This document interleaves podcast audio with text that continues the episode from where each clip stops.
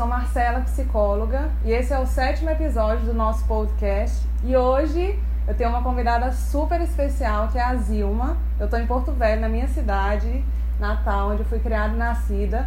E a Zilma é psicóloga e eu fiz a formação na escola dela em 2000, acredito que de 2013 a 2015. E eu, eu fiz especialização em gestalterapia, que revolucionou minha vida de verdade, essa especialização, porque mais do que a teoria, a gente vivenciava na prática muita coisa lá. E eu vou trazer para vocês alguns flashes desses momentos na minha vida. E hoje eu vou ter esse bate-papo gostoso com ela. Ela tem uma formação aqui na escola em constelação familiar e em gestalterapia também, né, Zilma? E a gente vai conversar hoje sobre constelação familiar, sobre as ordens do amor, como é que isso se dá dentro do relacionamento.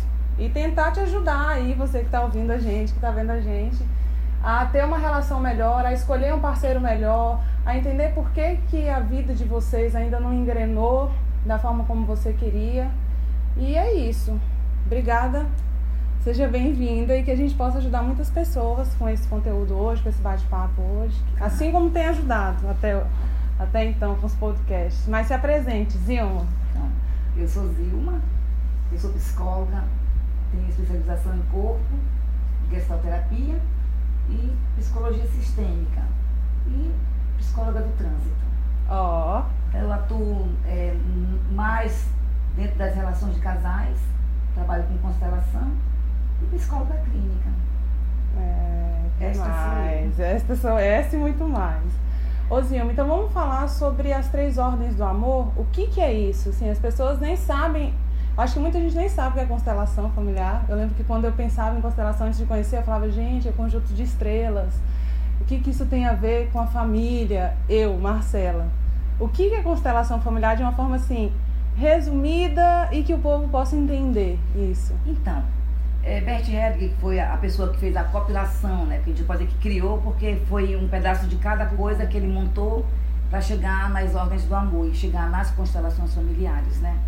Então, ele fala de um tripé. Quer dizer, as ordens do amor, ele fala assim de três leis. E algumas pessoas falam do tripé. Quais são essas leis? Pertencimento, hierarquia e equilíbrio. Certo. E aí ele diz assim, que todos nós, seres humanos, nós temos que estar harmonizado com essas três leis. Então, nós estando harmonizado com essas três leis, nossa vida flui que nem um rio. E o que significa? Significa que uma das leis chama-se pertencimento, significa que todos no sistema familiar têm que pertencer. Certo. E é tendencioso que as famílias, no seu sistema, é, não queiram incluir aquilo que eles consideram que não foi tão bom para a família, não é tão digno na família, ou é vergonhoso de falar. Alguma pessoa na família? Sim. Por exemplo, meu tio era ladrão. E eticamente, no meu sistema, ser ladrão é algo que a gente não considera bom. Então eu não menciono, eu tiro, eu excluo esse tio. Eu finjo que ele não existe. Finjo que ele não existe, e aí meus filhos perguntam. Eu digo, não, eu não sei do seu tio, tá desaparecido. E eu não conto nada do meu tio. É, um assassino, o avô que foi assassino, eu não menciono do meu avô. Então, o Bert fala que quando nós, nós excluímos alguém do sistema, vem numa nova geração alguém para repetir aquele feito, para que você lembre de incluir hum. aquele ser que foi excluído do seu sistema. Essa é uma. Essa é uma. A outra é a hierarquia. A hierarquia, ela acontece para que você compreenda que quem veio primeiro será sempre o primeiro. Deixa, deixa eu só interrompendo didaticamente. Então essa do pertencimento como que, por exemplo, essa situação que você trouxe do tio? Vamos supor que é na família eu não dou lugar ao meu tio, tanto no meu coração como ali na prática para os meus filhos eu não menciono, eu não falo. O que que isso pode trazer de prejuízo, por exemplo, para o filho ou para esse sistema familiar? O que que pode acontecer assim de desajuste, sabe, na prática? Então, vamos supor, é, eu trabalho há 22 anos. Será é, que esse ar tá fazendo barulho no, no negócio? Pode, a gente pode. Eu vou desligar depois a gente liga, gente. É assim. Quem sabe faz ao Então. vivo. Aí, Ah, vamos supor que eu nunca mencionei esse tio. certo. E eu me casei e fui morar em uma outra cidade e passei a ter meus filhos lá. De repente, a minha criança, que nunca escutou falar do meu filho, começa a roubar na escola. E eu não compreendo, porque eticamente, é, a educação que eu dou, a educação que meu marido dá, não, não inclui Não tá de nada disso. Está em desacordo. Então, eu não sei por que meu filho está com esse, esse padrão de estar tirando coisas da bolsa dos colegas, tirando coisas da bolsa da professora. Entendi. E nem ele compreende, nem a criança compreende. Ninguém compreende. Ninguém compreende. E aí é um, aí tipo assim, eu vou conversar, por exemplo, com minha mãe.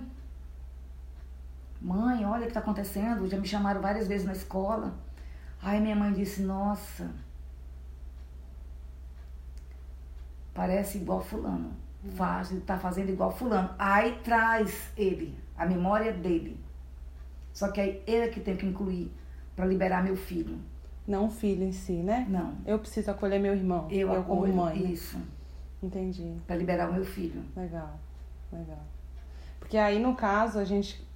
Quem tá ouvindo a gente é adulto ou pais, né? Ou são pais e mães, ou marido e mulher. Uhum. Mas para entenderem que eles podem ser um filho, esse filho que cresceu, que não teve alguém da família que foi incluído, e que essa pessoa tá de alguma forma refletindo isso, né? Eu, adulta. Sim. Ou o meu filho pode sofrer os prejuízos desse não pertencimento de alguém também Sim. que eu não acolho, que eu não, que eu prefiro excluir, sabe? Às vezes é um pai que foi muito violento, às vezes é, não sei, uma mãe que você, enfim, um avô, avó, tio, tia. É, Legal. E tem uma coisa que é interessante, que muitas vezes a gente está olhando só para o sistema. E isso, isso também atinge é, meu ex-noivo, minha ex-noiva, Os nossos parceiros. que passaram pela nossa vida e eu deixei causando uma dor. Por exemplo, estava noiva lá em Fortaleza, e encont- cheguei aqui em Porto Velho, vim fazer um concurso, encontrei um- uma outra pessoa, me apaixonei e, e nunca mais voltei, não dei nem satisfação. E lá eu criei uma ferida. Então muitas vezes vem uma criança e ela, a minha filha, ela começa a ter problema diretamente comigo e eu não Por sei conta por quê. desse negócio que você deixou em aberto lá. aberto lá. Que é a Gestalt, né? Gestalt Isso, aberta, uma né? gestalt aberta. É. Então eu tenho que reconhecer, eu tenho que, eu tenho que fechar, eu tenho que me desculpar. E o que, que é esse Fechar. Zilma? Fechar é tipo ir lá, falar com a pessoa, não necessariamente precisa ser algo em mim, dentro de mim. É você tem que reconhecer que você fez. Primeiro, assumir que você que você fez isso. Pra você mim criou, mesma. a- Você criou um dano a alguém Entendi. que aquela pessoa às vezes está até agora esperando. Entendi. Muitas pessoas ficam paradas ali esperando, a- a- remoendo a dor, remoendo a raiva. Então, é, normalmente a gente trabalha isso em constelação. Então, a pessoa ela, ela atua diante do representante e, e, e se responsabiliza Entendi. pela dor que causou. Entendi. Isso liberta Isso já. libera, alguma libera a pessoa que está lá no Libera a Nordeste. pessoa. Entendi. Boa. Segunda ordem do amor, então, que você ia falar. A primeira foi pertencimento, Hierarquia. a hierarquia. Que A que é hierarquia, ela diz respeito ao lugar de cada um. Porque a gente, nós temos que sempre saber que os primeiros chegaram primeiro.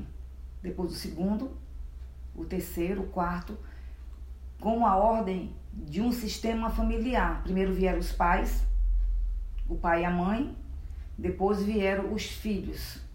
O primeiro filho, o segundo e o terceiro. Então, o primeiro, ele é mais velho. Certo.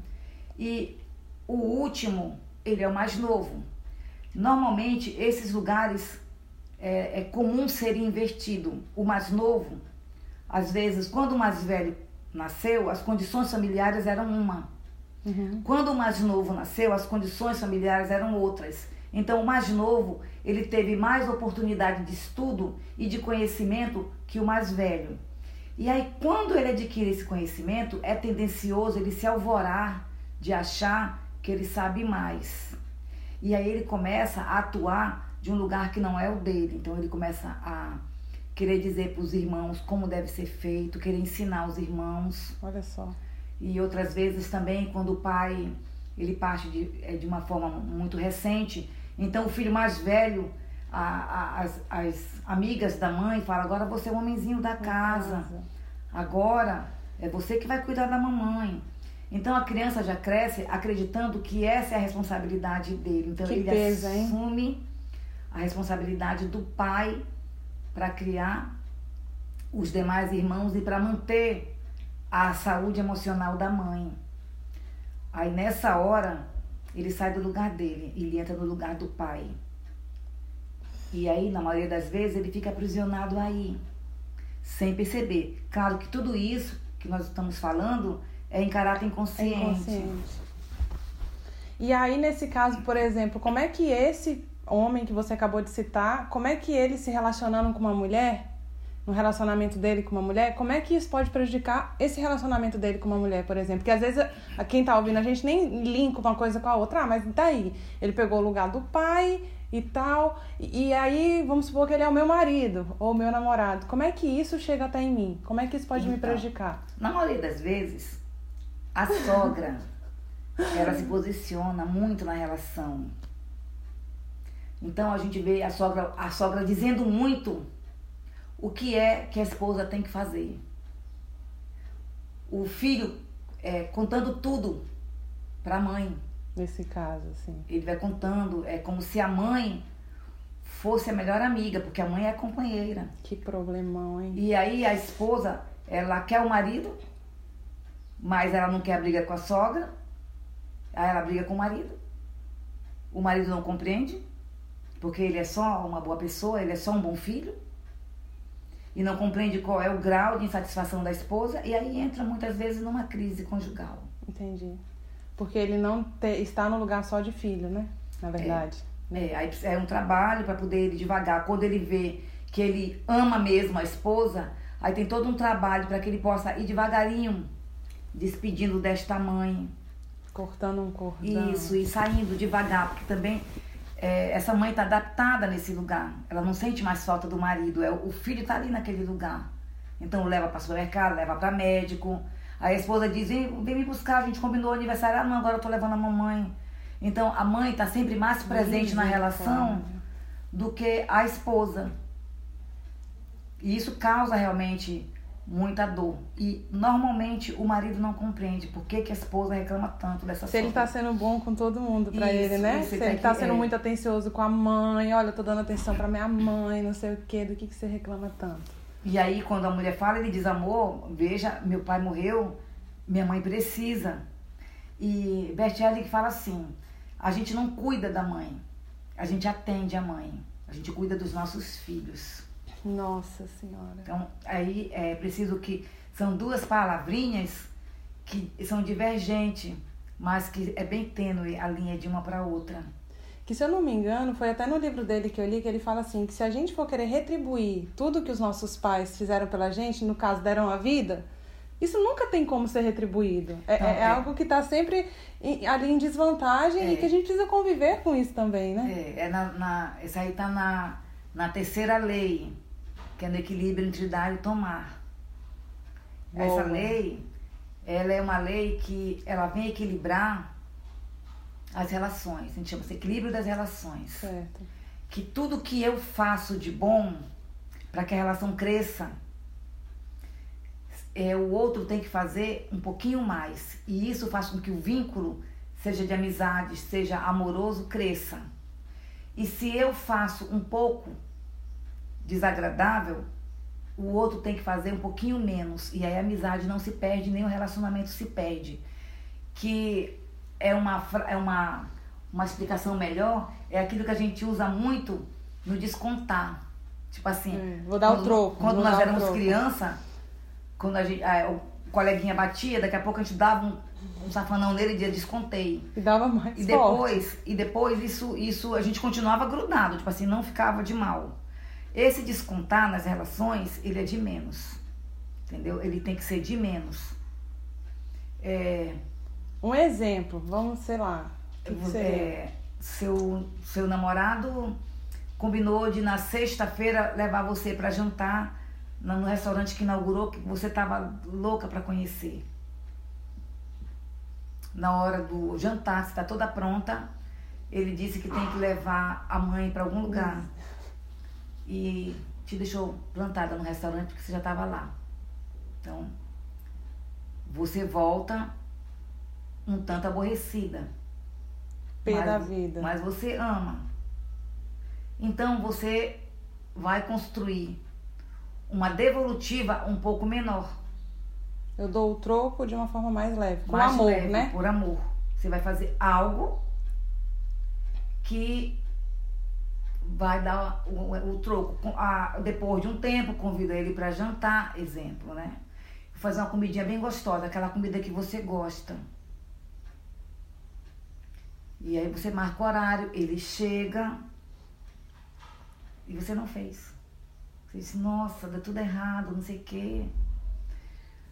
Ou, por Ou exemplo, deixa essa... queimar a comida. Ou, de- Ou, por exemplo, essa esposa sempre faz o café da manhã, no dia seguinte ela não faz. Por exemplo, Ai, acordei não cansada. faz, ele foi pro trabalho sem tomar café, coitado. Mas Isso. assim, é o troco que ela dá com amor, né? Isso, exatamente. Não é... É. Porque o Bert Hellinger fala que se a gente também for dar um troco mais forte, a gente entra no ciclo vicioso negativo, assim. Isso, aí você vai perdendo a relação. Relação, é. Perdendo a relação. E o a mais seria isso. Ele me trouxe flores no dia dos namorados. No dia do aniversário dele, eu vou dar, por exemplo, algo que ele queria muito e mais um chocolate. Um pouquinho mais. E isso, quando a gente está dentro do, do padrão já equilibrado, porque para se a gente olha, é, existem muitas relações que nunca conheceram as constelações. E a gente vê o equilíbrio. Eles estão tão ligados. relações. Eles estão tão ligados que é, eles já dão troco naturalmente, eles, eles convivem com uma naturalidade. Você diz, nossa, como é que esse casal já sabia? Eu tenho uma família E que como eu é gosto que é muito, isso, né? Zilma? Como é que esse bendito casal realmente tá tudo equilibrado?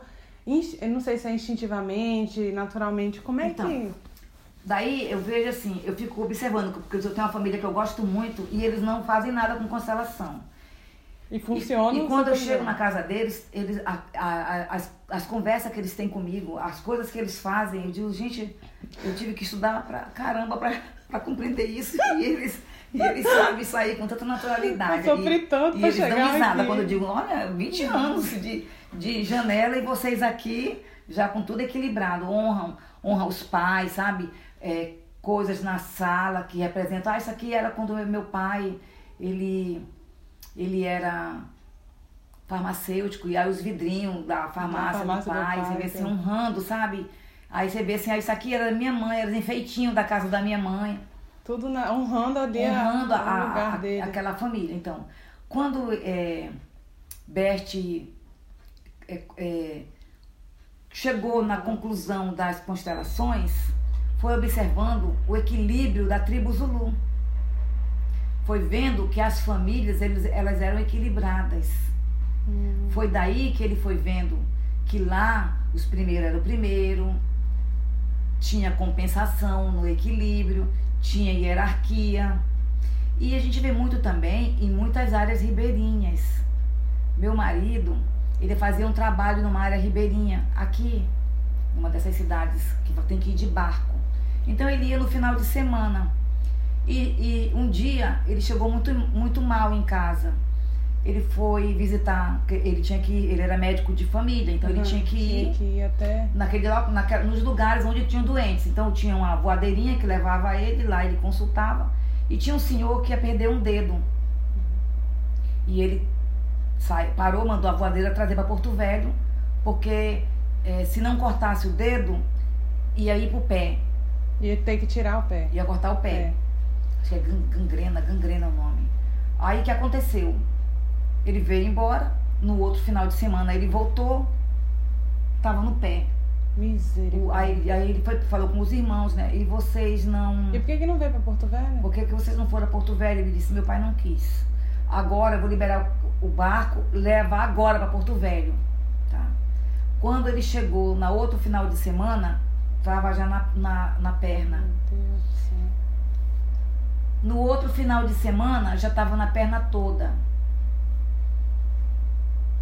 E aí meu marido chorou. Quando chegou em casa, chorou, disse, o homem vai morrer. E simplesmente ele diz, ele disse para mim, doutor, eu nasci com meu corpo inteiro. Eu, se eu tiver que morrer, eu vou morrer com meu corpo inteiro.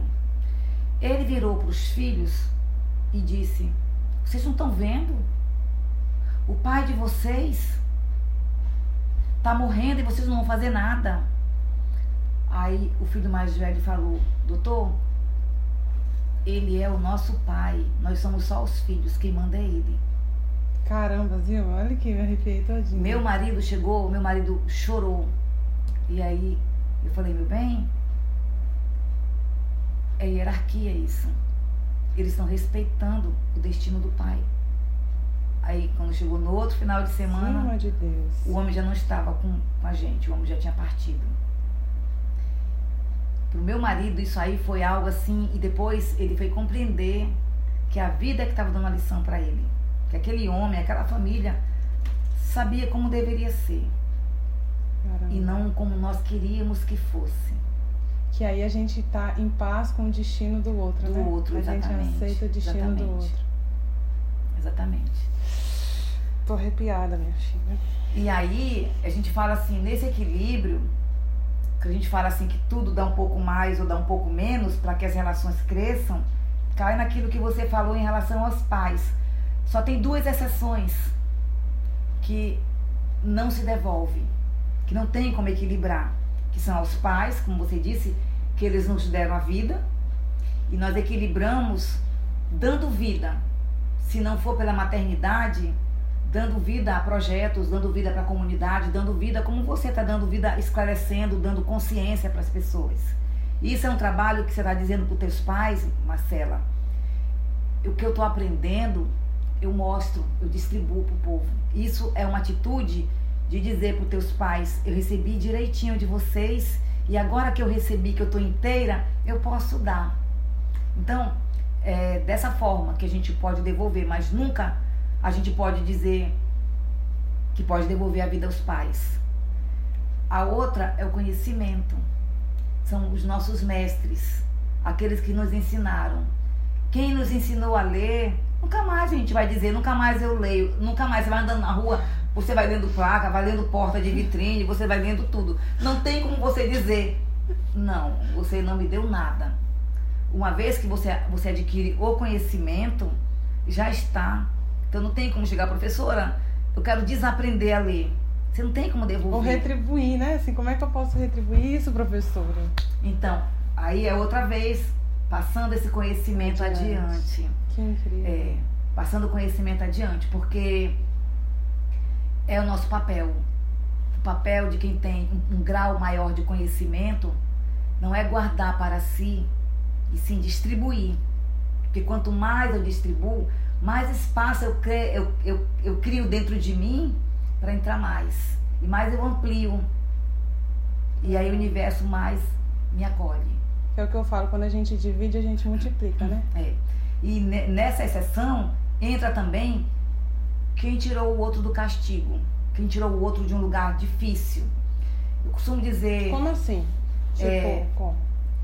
É, você está tomando um banho e você está afogado, você está afogando. E você já está no último suspiro, já não tem mais o que fazer. Você já está vendo que ali não tem nada. Alguém joga uma corda. Para me salvar. E te tira da, da do rio é um ato que não tem devolução. Ah, não quero mais não, deixa eu pular no rio de novo. Alguém que salva a minha vida. É, ou tira alguém do castigo de uma miséria muito grande. Que a família está num, tá num lugar profundamente desagradável, que dali não tem mais para onde. Aí alguém vai e recolhe aquela família. Isso, isso não tem preço, isso não tem, não tem como equilibrar. O equilíbrio seria se um dia eu encontrar alguém e eu em outras condições puder fazer o mesmo, é, é, é, igual aquela coisa, eu faço bem para você, para me retribuir, faça, passa adiante. Isso. É, é, é assim, é, né? Seria isso. Que legal, Zilma. E essa questão do dar e receber, eu vejo por pessoas que já me. Pelo público até que eu atendo, assim, que eu fui uma mulher que dei muito e não me permiti receber. Que aí vem outro desequilíbrio. Seja pela minha criação, por lá em casa eu ter visto dessa forma, Mas tem pessoas, e eu fui uma delas, que não se permitia receber, assim, se ver, não sei se eu não me via merecedora, se eu reproduzia o que, que eu via, mas ainda tem esse outro desequilíbrio que eu não dou espaço pro outro me dar aquilo que eu dou. Então eu fazia, fazia, resolvia a vida do outro, sabe? E quando eu vinha receber, não estava equilibrado, nunca esteve nas minhas outras relações anteriores, sabe? Eu percebi isso, eu percebi, cara, não sei se é uma forma de controle, não sei se eu tô passando pra frente que eu aprendi, mas não tá, não tá normal, não tá legal isso. Então, essa é, é, é uma relação que a tendência é ela desmoronar, porque você, eu dou muito e não deixo o outro me dar nada, mas na verdade não é que eu não deixo, eu, eu encontro pessoas que não têm para me dar, aí Aí nessa hora, eu, eu, que encontro pessoas, é uma sintonia. Eu que me atraio por pessoas. É uma atração, exatamente. Acontece muito isso é, em uma pessoa que, que já tem um, um determinado poder aquisitivo e se casa com uma moça que não tem ainda uma condição é, que tem uma nutrição de se manter financeiramente no mercado de trabalho. Então ele vai e paga uma faculdade para ela. É, cuida, ele não atende. Então ela, ela na maioria das vezes, eu ainda não vi, eu digo na maioria das vezes, é, porque eu não gosto de falar nada afirmativo, mas eu não vi a sessão ainda. Não encontrei a sessão. A pessoa termina a faculdade e vai embora. Acaba a relação. Acaba a relação.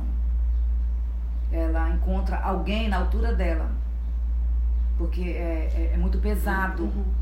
É muito pesado em algumas condições, dependendo do grau, o marido, na hora que está com raiva, até joga para ela, né? Você está vendo que fiz tudo por você Isso. e você não reconhece. É. Então, aí é, é, é, como eu falei, tem que ter muito cuidado, porque diz assim, eu, eu tô dando porque eu tenho muito. Ela está recebendo porque não tem nada. Só que gera uma relação de desequilíbrio ao ponto de que ela se sente é como se ela fosse uma pessoa muito, muito diminuída. E cada vez, cada vez que eu dou mais, como ela não tem como, ela, ela vai perdendo sente, a dignidade. E ela não se sente nem capaz de, am, de amar, de dar. Porque ela vai perdendo a dignidade. Ele vai dando tanto que ela diz, eu não vou conseguir, eu não vou conseguir. E é algo tão inconsciente, mas ficando tão pesado que ela, ela a embora. tendência é ela encontrar um trabalhador, alguém que também tenha, esteja começando que nem ela. Nossa, minha mãe me deu um exemplo isso que você está me falando. Minha mãe trouxe um exemplo ontem. Claro que com outra, com outro objetivo, mas foi exatamente isso. Uma isso pessoa... é uma das coisas muito comum acontecer. Muito comum. Mas você falou, parece, faz assim, faz muito sentido.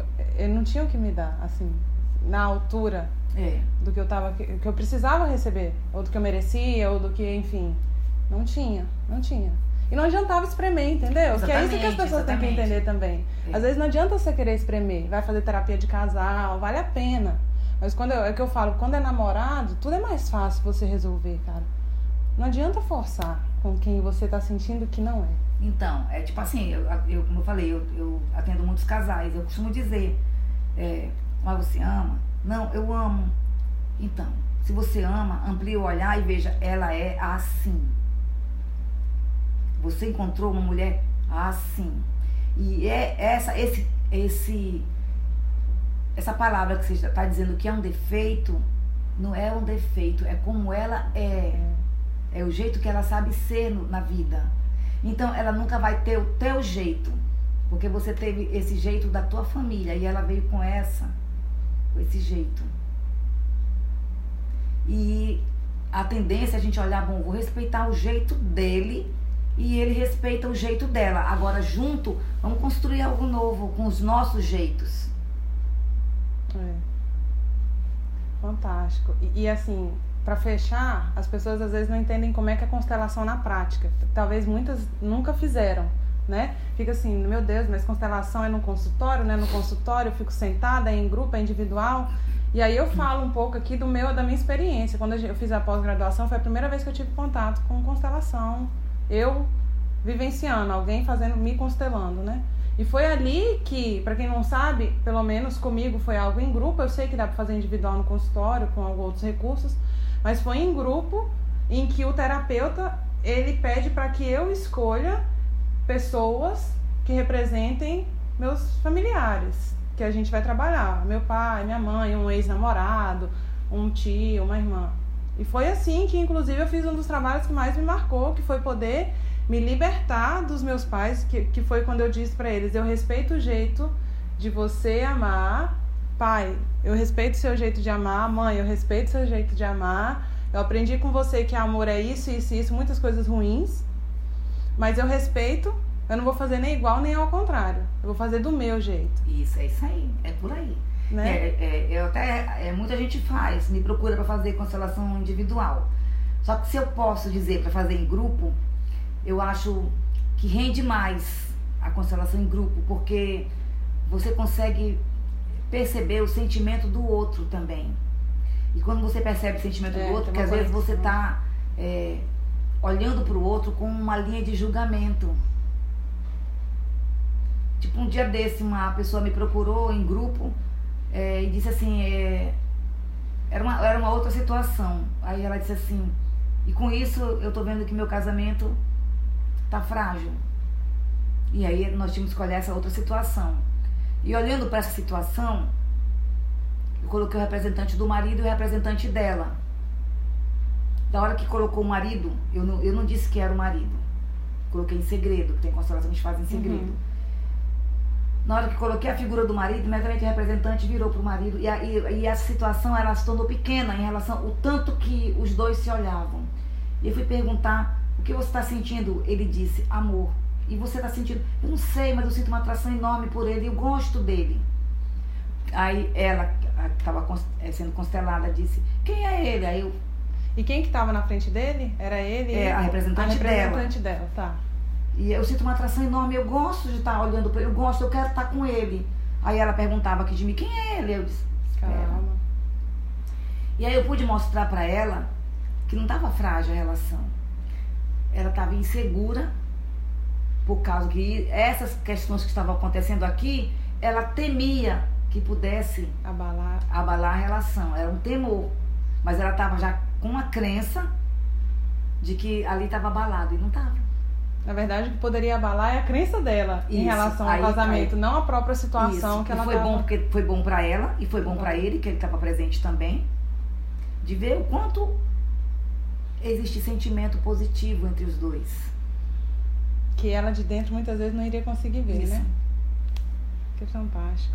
E às vezes as pessoas pensam assim, mas essas pessoas do nada vão representar meus pais? E como é que é, né, Zilma? Como é, como é que você explicaria isso? É, é, é, surge? É, como é que é esse sentimento, esse negócio que surge na hora?